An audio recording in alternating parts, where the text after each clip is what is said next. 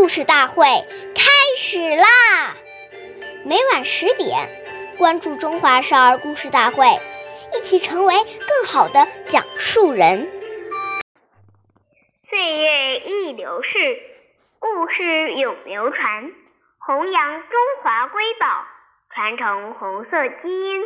我是中华少儿故事大会讲述人曹子贤。今天我给大家讲的故事是《故事大会红色经典故事》第十六集。任弼时获得纺线比赛冠军。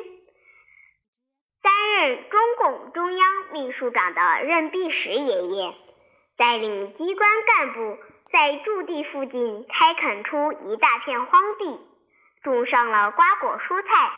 他还以身作则，积极投身于纺纱活动。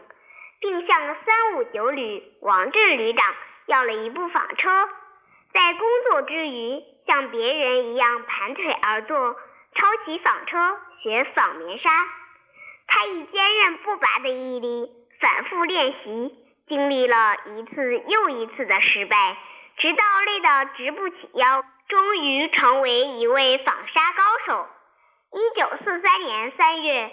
中央机关决定开展一次纺线比赛，比赛进行了整整三个小时。任弼时爷爷他所访的沙被评为第一。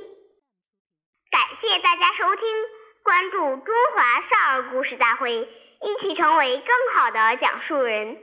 我们下期节目再见。